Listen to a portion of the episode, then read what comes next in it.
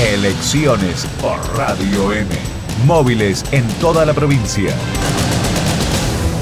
Estamos ubicados en la Escuela Belgrano Técnica, en Urquiza y Moreno, porque vota eh, Julio Garibaldi, eh, candidato a senador por el departamento de la capital, acompañado por Mónica Fein, por Eugenio Fernández, por Clara García, por Martín Ferrato.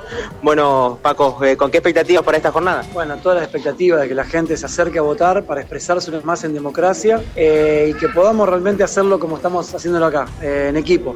Que esté todo, que esté Martín Ferrato, Clara García, Mónica Fein, Eugenio Fernández, Selva es un motivo de orgullo porque así nos gusta movernos, trabajando en equipo y es como hay que hacer las cosas. Hábito del voto joven, ¿qué le podrías decir a todos los chicos que hoy realizan su voto por primera vez? Que aprovechen esa posibilidad que tienen de participar y lo usen, es una forma de expresarse en las urnas y que, bueno, que los invite a participar, a que vengan.